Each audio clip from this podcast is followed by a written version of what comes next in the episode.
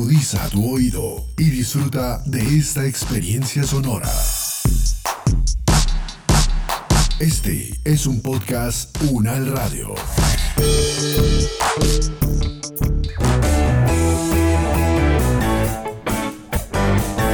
Salud Unal, contigo. Escuchar, aprender y compartir información de calidad sobre bienestar.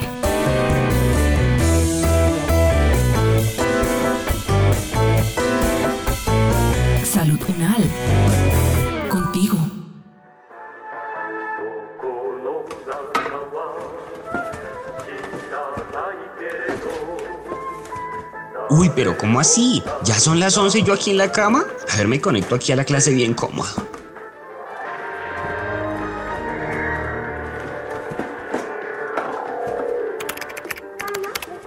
Señor José Álvarez, justo por quien estaba preguntando. Señor Álvarez, ¿podría encender la cámara? Hmm, donde prenda la cámara la profe se va a dar cuenta que estoy aquí en la cama sin arreglarme. No, profe, en este momento se me dañó la cámara. Está bien, señor Álvarez. Entonces cuénteme, ¿por qué no ha realizado el envío del reporte que se solicitó hace más de un mes? No, donde le diga que es por estarme en la cama viendo series en el computador, me hace perder el semestre. Profe, problemas que nunca faltan. Quería saber si se lo puedo enviar antes de la siguiente clase. Ay, señor Álvarez, está bien. Por esta ocasión voy a ser un poco flexible. Dos semanas después.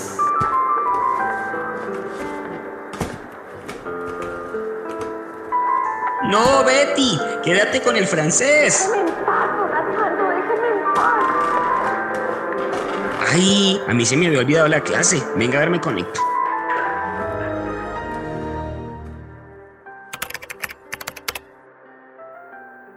Buenos días, señor Álvarez. ¿Cómo le va? Cuénteme por qué no ha realizado el envío del reporte, a pesar de que ya le di un plazo, ¿no? ¿Qué le digo? ¿Qué le digo? No, profe, no tuve internet sino hasta hoy, por eso no pude. Pero qué raro. Mire que yo lo tengo en redes sociales y todos estos días ha estado publicando muy activamente. Ya no me dé más explicaciones, ya tiene cero en el informe. No, voy a perder la materia.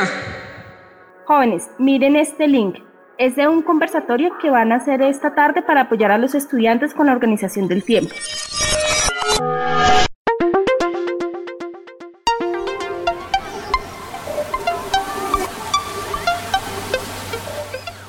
Buenas tardes.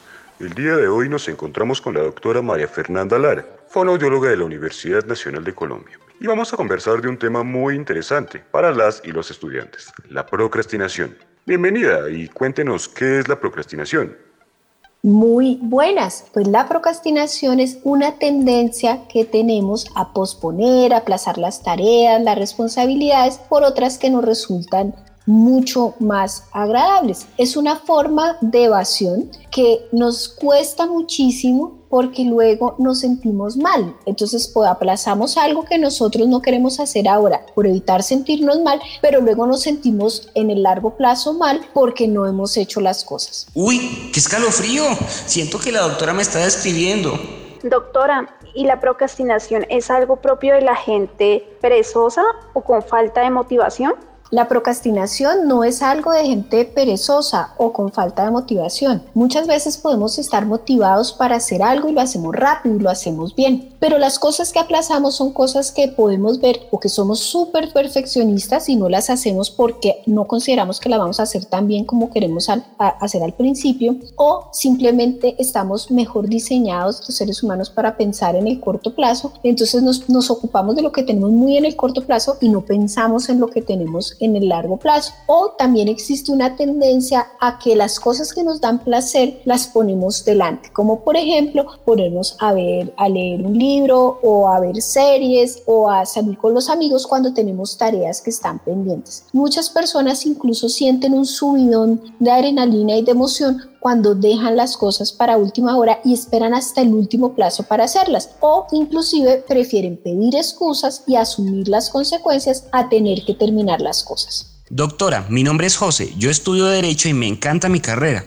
pero sucede que me paso el día haciendo otro tipo de actividades placenteras y al final estoy corriendo para terminar los trabajos. ¿Por qué será que me pasa esto? ¿Y qué puedo hacer para mejorar la organización de mi tiempo? José, lo primero que tienes que hacer es empezar a organizarte y a determinar esas actividades de placer transitorias que estás haciendo, como por ejemplo lo que tú me cuentas de estar con tus amigos o ver las series o estar haciendo otro tipo de actividades y no estar corriendo. Entonces para eso te tienes que organizar y tenemos que empezar a organizarnos poco a poco con pequeñas metas. En la medida que tú le asignes un valor a cada una de las metas que tú termines, te va a ser mucho más fácil hacerlas. Una tarea grande, si la asumimos como escalar, es casi como escalar el Everest en un solo día, pero si lo partimos en metas pequeñas en las cuales tú te des una recompensa cuando termines, va a ser mucho más fácil para ti hacerlo. Cuando tú descubras que puedes hacer las cosas sin, ese, sin sentir esa angustia al final, cuando tú valores no sentir esa angustia al final, lo vas a lograr. Para organizar el tiempo hay muchísimas estrategias. Mantener un calendario, ponerte unas metas, tener unas listas de chequeo que sean posibles. Y tienes que empezar a analizar también por qué no haces las cosas, si no las haces porque crees que hasta que las hagas perfectas no las vas a hacer o si realmente es porque le estás dando más importancia al corto plazo. Entonces es muy importante que empieces a visualizar en el largo plazo cómo te vas a sentir cuando termines a hacer las cosas. Y otra cosa que puedes empezar a trabajar es cuáles son los horarios en que haces las cosas. Dedica el horario más productivo para ti, para muchas personas es hacerlo temprano para otras personas es hacerlo de noche. Busca cuál es tu mejor horario y escoge en ese horario hacer las cosas. Y ponte metas corticas. Voy a trabajar 20 minutos, que es un periodo relativamente corto, o voy a trabajar media horita todos los días. Y así vas generando todos los días a la misma hora ese hábito y asociando esas horas a hacer las tareas. Si, por ejemplo, tú combinas tus espacios de trabajo, trata de no, eh, de, la cama dedícala solo para cosas como dormir, como hacer el amor, y no trabajes en la cama, porque la cama te va a asociar a sueño. Lo mismo si te distrae ver series o te distrae escuchar música, pues las tiendes a apagar o busca unos estímulos que sean mucho más suaves para acompañarte, como por ejemplo música instrumental. Buenas tardes, profe. Mi nombre es Santiago. A mí me pasa que me confío y pensando que voy a poder hacer muy fácil las tareas, las postergo mucho. Al final estoy sufriendo por la carga de trabajo que tengo. ¿Qué me recomienda? Mira, Santiago, tú tienes que empezar a trabajar en organizarte. Nosotros muchas veces sobreestimamos nuestras habilidades, entonces creemos que podemos hacer muchísimas cosas. Si tú las miras de a poquitos, pues cada una de las cositas tú las puedes hacer bien. Entonces hay una tendencia que muchas veces no sabemos decir que no. Entonces aceptamos y aceptamos responsabilidades creyendo que vamos a alcanzar a hacerlas, pero al final no terminamos. Entonces lo primero que tienes que empezar a pensar es estimar cuánto tiempo me va a tardar hacer esto y cuándo lo voy a terminar. Un consejo que te puedo dar es dibuja en una hoja de papel como un círculo las 24 horas de tu día y empiezas como en una torta a asignarle tiempo a cada una de las cosas que vas a hacer. Ahí tú vas a visualizar el nivel de responsabilidades que tienes. Entonces, si tú empiezas a postergar, tienes que empezar a trabajar metas diarias. La meta de hoy es que voy a hacer estas dos o estas tres actividades y no voy a asumir más responsabilidades hasta que las termine. Otra cosa que puedes hacer es visualizar la carga de trabajo que asumes. Entonces, si tú haces un listado de las cosas a las que te vas comprometiendo, tú ya cada vez que te vas a comprometer a otra cosa, tienes que ir y mirar ese listado. El visualizar nos permite también tomar conciencia. Y como te decía, hay que aprender a decir que no y hay que aprender a decir que sí. Y tenemos muy importante que aprender a priorizar, que es lo más importante que yo voy a hacer y primero hago lo más importante, no lo que me genere mayor placer. Uy, profe, a mí me sucede lo contrario que a Santiago. Yo sufro pensando que no soy capaz de hacer las tareas y por eso no las comienzo a hacer. Al final tomo fuerza y las realizo, pero muy tarde. ¿Qué puedo hacer? Para otras personas es distinto. Otras personas lo que les pasa es que subestiman sus habilidades y sus capacidades. Entonces sienten que no son capaces de hacer las tareas. Y como no son capaces y no se quieren enfrentar a esa frustración, no las comienzan a hacer. Entonces muchas veces lo que vemos como este aplazamiento no se debe tanto a un problema de organización o a un problema de capacidad, sino al sentimiento, a la parte emocional que está involucrada con ese sentimiento de que yo puedo hacer las cosas. Entonces, en estos casos, cuando sentimos que no somos capaces o que no vamos a poder, la mejor manera es empezar con tareas pequeñas que nos empiecen a dar satisfacción y comprender que si estamos en cierto nivel educativo, por ejemplo, como ustedes, entender pues que ustedes han llegado hasta aquí por algo y que pueden empezar a hacerlo. Ayuda muchísimo tener un compañero de trabajo, un compañero de trabajo, cuando yo hago un trabajo en grupo, tengo un compañero de trabajo, un grupo de estudio, esas comunidades de aprendizaje mutuo ayudan muchísimo a comprender que no todos somos igual de buenos para las cosas, que hay personas que son mejores para ciertas cosas y que uno se puede apoyar en ellas. Doctora,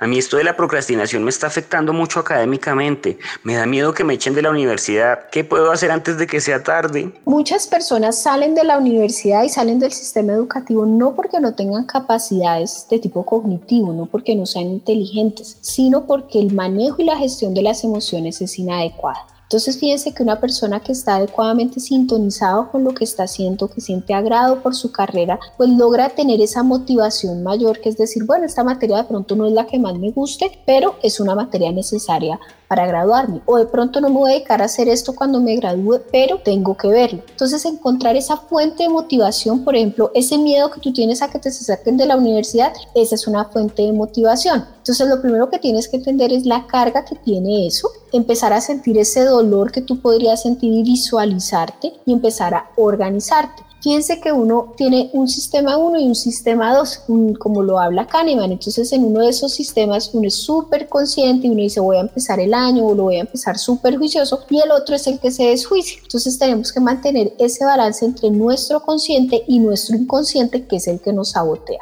¿Cómo eliminamos ese poder de saboteo que tiene nuestro inconsciente? Haciendo todo muy explícito, dándonos órdenes a nosotros mismos, poniéndonos límites que cumplimos. Entonces, por ejemplo, yo puedo decir, bueno, voy a dormir o voy a ver series y lo voy a hacer hasta las 5 de la tarde. Y de 5 a 6 voy a estudiar. O al revés, si yo, que es mucho mejor, si yo de 5 a 6 estudio, a las 6 voy a poder ver las cosas y hacer las cosas sin tener ese sentimiento de culpa. El organizarse ayuda, pero lo que más ayuda es entender, comprender, verbalizar el sentimiento y encontrar cuál es esa fuente que hace que yo llegue a esta procrastinación. Entonces, un consejo que les doy a todos en el día de hoy es reflexionen, piensen muchísimo y analicen y verbalicen cuáles son sus sentimientos. ¿Están dejando las cosas para después porque sienten estrés o las están dejando porque se sienten ansiosos, porque hay un mínimo perfeccionismo en ustedes, un ánimo de perfeccionismo porque tienen miedo al fracaso o porque tienen poca paciencia o porque tienen muchas responsabilidades? Entonces hay que pensar y hay que saber y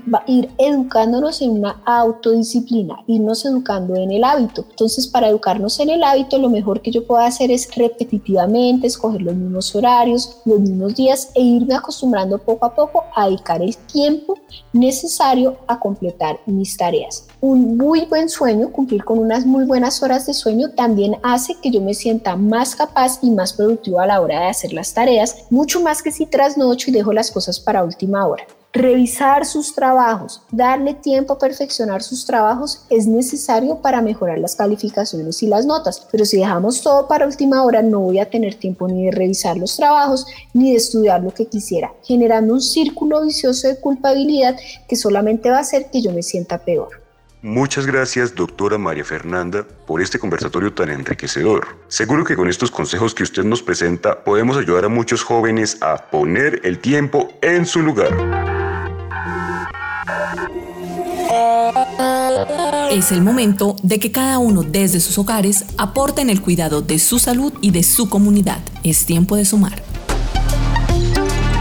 Este podcast contó con la dirección de María Luisa Cárdenas, profesora de la Facultad de Medicina de la Universidad Nacional de Colombia. Coordinación General, María Fernanda Lara Díaz. Investigación Periodística, Santiago Gómez Lugo. Experta invitada, doctora María Fernanda Lara Díaz, fonoaudióloga, doctora en Ciencia Cognitiva y Lenguaje. Producción General, Diana Romero con la actuación de José David Saade, Sandra Milena Martínez Quinto, Lina María Mendigaña Jiménez y Santiago Gómez Lugo. Producción sonora, Edgar Huasca.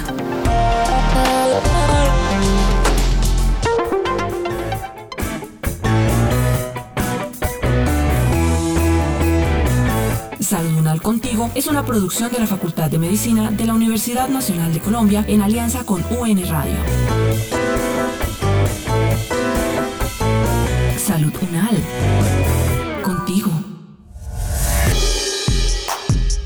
La Las opiniones aquí expresadas son de entera responsabilidad de sus autores y solo comprometen a los realizadores de este podcast. No representan necesariamente el pensamiento de la UN Radio ni la posición oficial de la universidad. Este y otros podcasts en nuestro sitio web podcastunradio.unal.edu.co.